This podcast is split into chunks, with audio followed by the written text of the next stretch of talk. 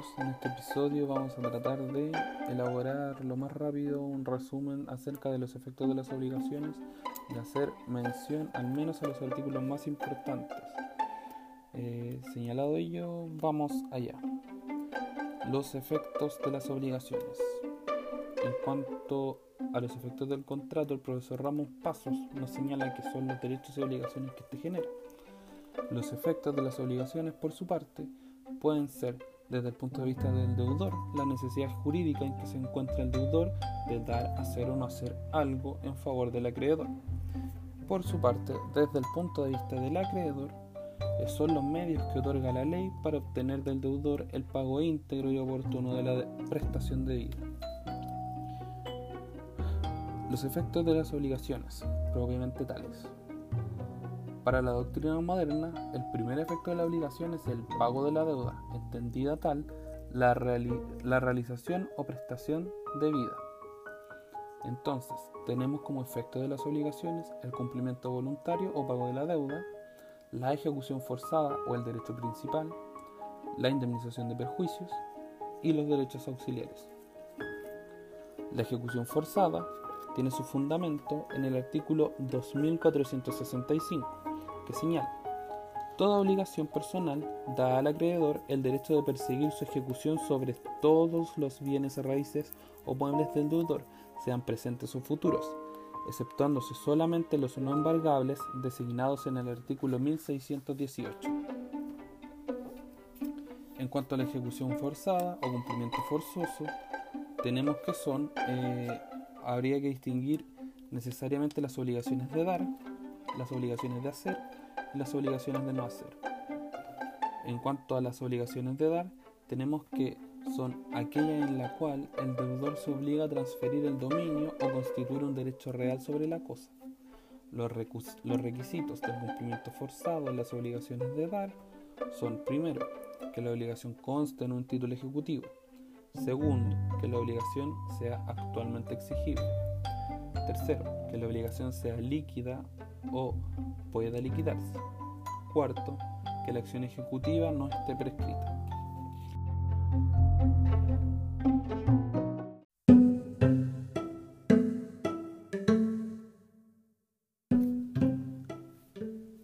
Tenemos el cumplimiento forzado en las obligaciones de hacer. Esto es, necesariamente eh, consiste en la prestación de un hecho, como pintar un cuadro o suscribir un contrato. En caso que el deudor de una obligación de hacer se constituya en mora, el acreedor puede pedir, junto con la indemnización de la mora, cualquiera de las tres cosas siguientes a su elección. Por una parte, que se apremie al deudor para la ejecución del hecho convenido, por otra, que se autorice al acreedor para hacer ejecutar por un tercero y a expensas del deudor, y por último, que el deudor indemnice los perjuicios resultantes. Los requisitos están establecidos en el artículo 1530 y 1531 del CPC, que son que constan en un título ejecutivo, que la obligación se encuentre determinada, que sea actualmente exigible y que la acción ejecutiva no se encuentre prescrita. Por su parte, también tenemos el cumplimiento forzado en las obligaciones de no hacer. ¿Qué es esto? Consiste en que el deudor se abstenga de ejecutar un hecho que, de no mediar obligación, le sería ilícito realizar. ¿Cuáles son los requisitos? Existen dos tipos de requisitos. Los requisitos generales para que proceda la acción ejecutiva, que son título ejecutivo, obligación determinada, actualmente exigible y no prescrita. Y por otra parte, tenemos los requisitos específicos señalados en el 531 del CPC y en el 555 del Código Civil, que señalan que uno, la obra hecha pueda destruirse, que la destrucción de la obra sea necesaria para el objeto que tuvo en mira al tiempo de celebrarse el contrato y que dicho objeto no puede obtenerse cumplidamente sino por otros medios.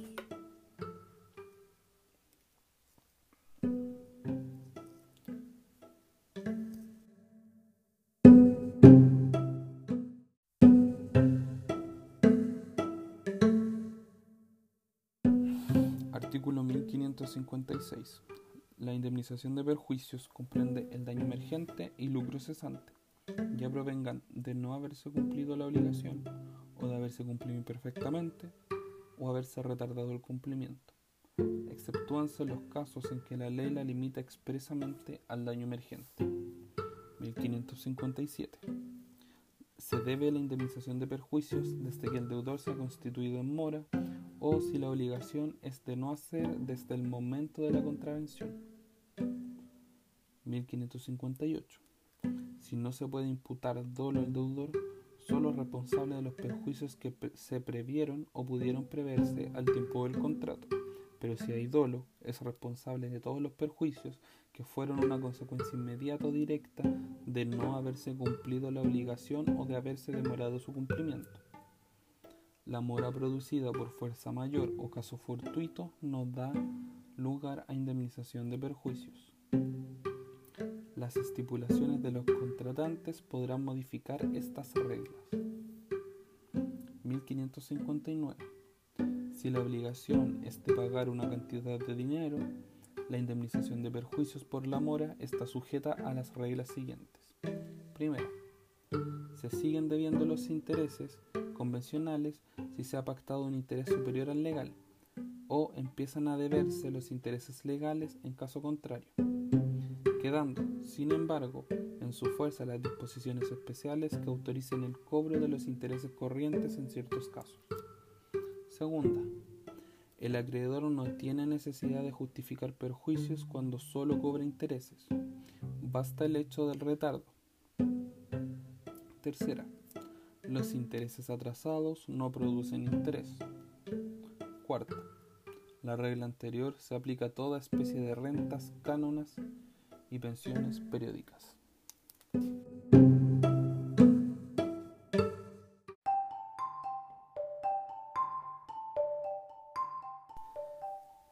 Los requisitos de la indemnización de perjuicios entonces son la imputabilidad, la mora, el perjuicio.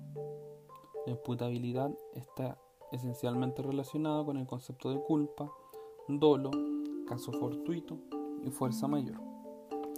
En este caso, el artículo 44 del Código Civil señala que la ley distingue tres especies de culpa o descuido.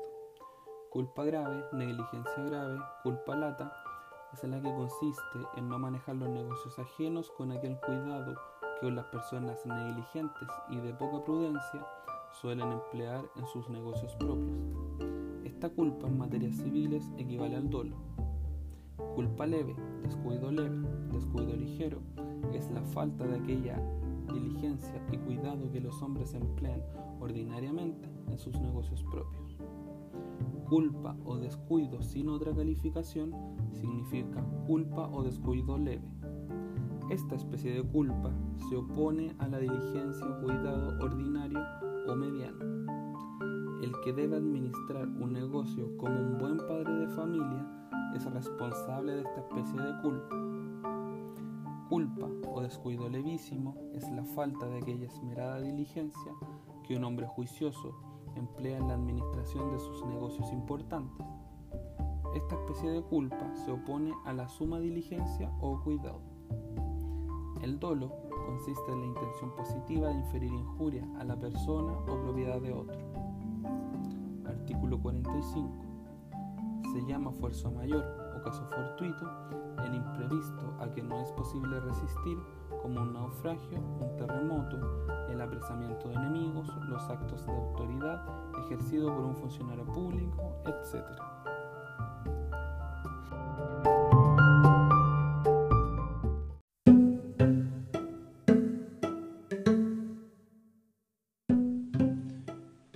cuanto a la prestación de las culpas, hay que mencionar el artículo 1547, que señala que el deudor no es responsable sino de culpa lata en los contratos que por su naturaleza solo son útiles al acreedor.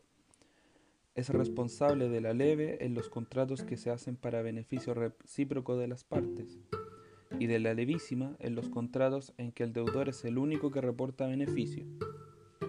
El deudor no es responsable del caso fortuito a menos que se haya constituido en mora, siendo, siendo el caso fortuito de aquellos que no hubieran dañado a la cosa de vida si hubiese sido entregada al acreedor, o que el caso fortuito haya sobrevenido por su culpa, La prueba de la diligencia o cuidado incumbe al que ha debido emplearlo, la prueba del caso fortuito al que lo alega. Todo lo cual, sin embargo, se entiende sin perjuicio de las disposiciones especiales de las leyes y de las estipulaciones expresas de las partes.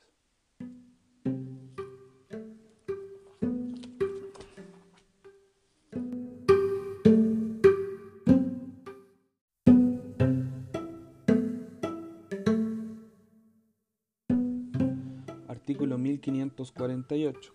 La obligación de dar contiene la de entregar la cosa, y si ésta es una especie o cuerpo cierto, contiene además la de conservarlo hasta la entrega, so pena de pagar los perjuicios al acreedor que no se ha constituido en mora de recibir.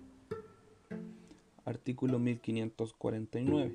La obligación de conservar la cosa exige que se emplee en su custodia el debido cuidado. Artículo 1550 la también llamada teoría de los riesgos. El riesgo del cuerpo cierto, cuya entrega se deba, es siempre a cargo del acreedor, salvo que el deudor se constituya en mora de efectuarla o que se haya comprometido a entregar una misma cosa a dos o más personas por obligaciones distintas. En cualquiera de estos casos, será a cargo del deudor el riesgo de la cosa hasta su entrega. Esto se debe concordar con el artículo 1820 que señala la teoría de los riesgos en lo que es la compraventa. 1820. La pérdida, deterioro o mejora de la especie o cuerpo cierto que se vende pertenece al comprador desde el momento de perfeccionarse el contrato, aunque no se haya entregado la cosa, salvo que se venda bajo condición suspensiva y que se cumpla la condición, pues entonces pereciendo totalmente la especie mientras pende la condición, la pérdida será del vendedor y la mejora o deterioro pertenecerá al comprador.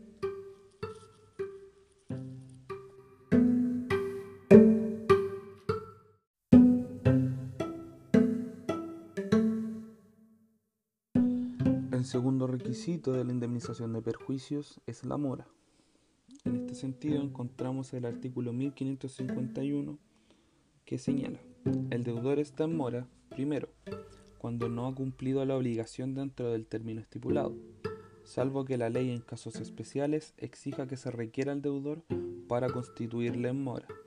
Segundo, cuando la cosa no ha podido ser dada o ejecutada, sino dentro de cierto espacio-tiempo, y, y el deudor lo ha dejado pasar sin darla o ejecutarla.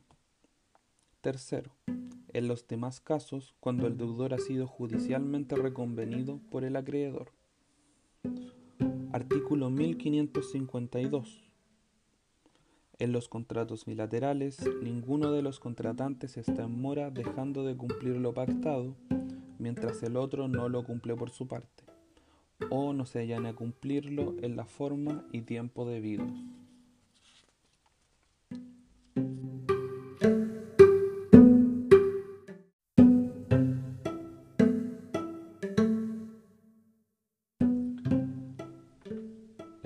de perjuicios tiene en su último elemento el perjuicio. Consiste en toda disminución del patrimonio del acreedor, así como la pérdida de la legítima utilidad que debía reportarle el contrato y de que el incumplimiento le priva. La evaluación del perjuicio puede ser tanto legal, judicial como convencional. La evaluación legal se encuentra concebida en el artículo 1559, que nos dice si la obligación es de pagar una cantidad de dinero, la indemnización de perjuicios por la mora está sujeta a las reglas siguientes. 1.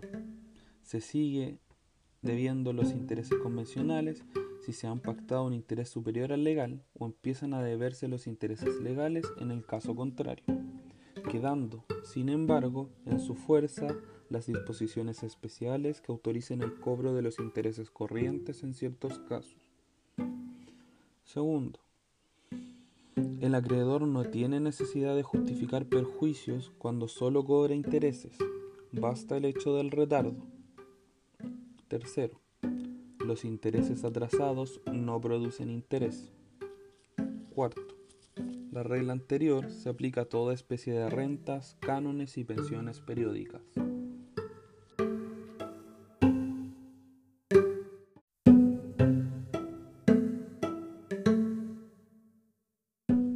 Obligación judicial se encuentra principalmente regulada en el artículo 1556, que señala que la indemnización de perjuicios comprende el daño emergente y lucro cesante, ya provengan de no haberse cumplido la obligación o de haberse cumplido imperfectamente o de haberse retardado el cumplimiento.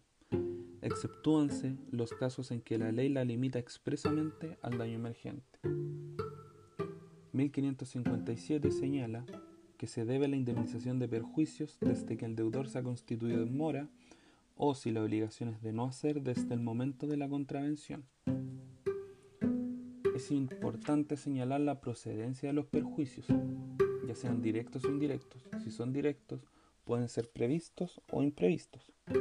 En este caso, tenemos que remitirnos al artículo 1547, que señala que el deudor no es responsable sino de culpa lata en los contratos que por su naturaleza solo son útiles al acreedor es responsable de la leve en los contratos que se hacen para beneficio recíproco de las partes y de la levísima en los contratos en que el deudor es el único que reporta beneficio. El deudor no es responsable del caso fortuito a menos que se haya constituido en mora o que el caso fortuito haya sobrevenido por su culpa.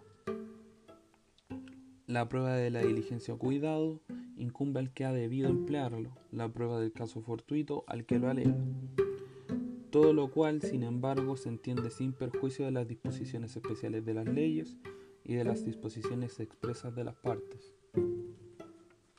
Señalado ello, tenemos los perjuicios indirectos, que se encuentran tratados en el artículo 1558, que señala si no se puede imputar dolo al deudor, solo es responsable de los perjuicios que se previeron o pudieron preverse al tiempo del contrato. Pero si hay dolo, es responsable de todos los perjuicios que fueron una consecuencia inmediata o directa de no haberse cumplido la obligación o de haberse demorado su cumplimiento.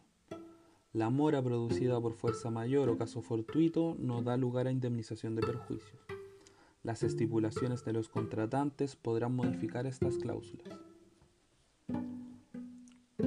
Por último, tenemos la evaluación convencional, que es aquella, o también llamada las cláusulas penales, y que es aquella que se encuentra regulada en el artículo 1553. ¿Qué dice? La cláusula penal es aquella en que una persona, para asegurar el cumplimiento de una obligación, se sujeta a una pena que consiste en dar o hacer algo en caso de no ejecutar o de retardar la obligación principal.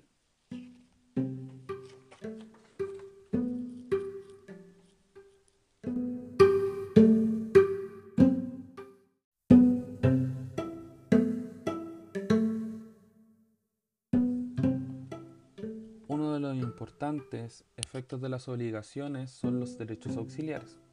¿Qué son los derechos auxiliares? Son los derechos que tiene el acreedor para obtener a través de una resolución judicial la decisión adecuada en orden a impedir el deterioro o enajenación de ciertos bienes de su deudor. En este caso, en cuanto a la enumeración de las medidas conservativas, tenemos algunas mencionadas en el Código Civil. Entre estas encontramos la guardia y aposición de sellos del 1222, la declaración de herencia yacente del 1240, la facción de inventario de acreedor hereditario del 1255, las providencias conservativas del fideicomisario del 761, del asignatario del 1078, del acreedor bajo condición del 1492 también podemos incorporar el embargo y el derecho legal de retención y otros casos más. También encontramos en el Código de Procedimiento Civil las medidas precautorias o tutela cautelar, entre las cuales podemos mencionar primero el secuestro de la cosa que es objeto de la demanda, segundo el nombramiento de uno o más interventores, tercero la retención de bienes determinados y cuarto la, prohibición de celebrar actos o contratos sobre bienes determinados. ¿Qué otro derecho auxiliar tenemos? Tenemos la acción oblicua o subrogatoria, que consiste en el ejercicio por los acreedores de acciones y derechos que competen al deudor para incorporar al patrimonio de este bienes en que hacer efectivos sus créditos. ¿Cuáles podemos mencionar? Podemos mencionar en primer caso el artículo 1238, que señala, los acreedores del que repudia en perjuicio de los derechos de ellos podrán hacerse autorizar por el juez para aceptar por el deudor.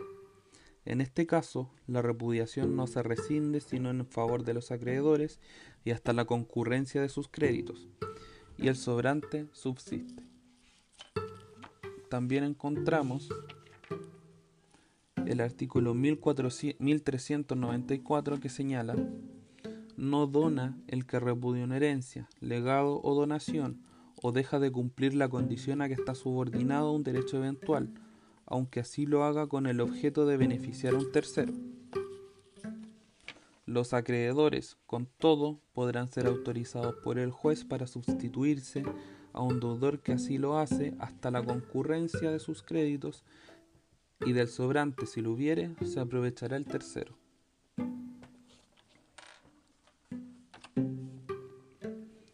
Encontramos otro,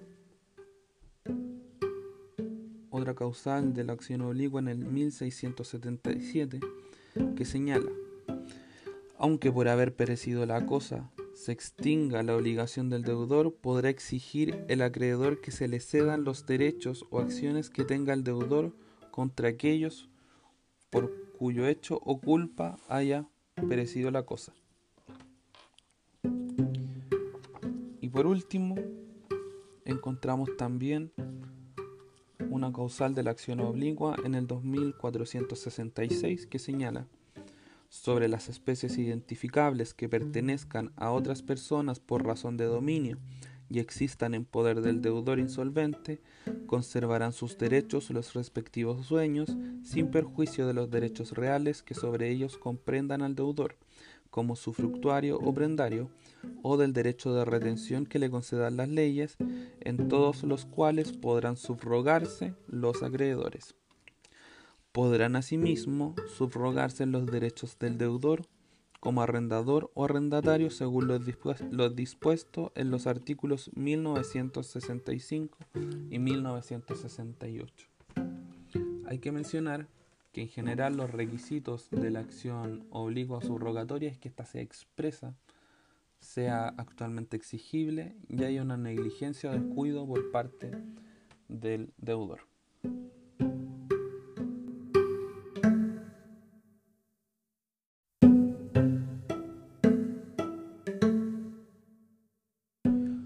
Derecho auxiliar importante es la acción pauliana. Esta podemos definirla como aquella acción que es concedida a todo acreedor para demandar la revocación de los actos o contratos celebrados o ejecutados por el deudor en perjuicio fraude de sus derechos. Es la acción de inoponibilidad por excelencia, hay que mencionarlo. Se encuentra principalmente consagrada en el artículo 2468 del Código Civil, que señala, en cuanto a los actos ejecutados antes de la cesión de bienes o la apertura del concurso, se observarán las disposiciones siguientes. Primera, los acreedores tendrán derecho para que se rescindan los contratos onerosos y las hipotecas, prendas y antícresis que el deudor haya otorgado en perjuicio de ellos, estando de mala fe el otorgante y el adquirente esto es, conociendo ambos el mal estado de los negocios del primero.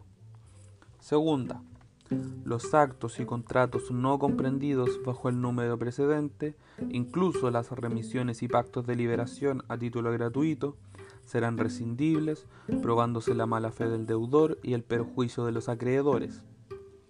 Tercera, las acciones concedidas en este artículo a los acreedores expiran en un año, contado desde la fecha del acto o contrato.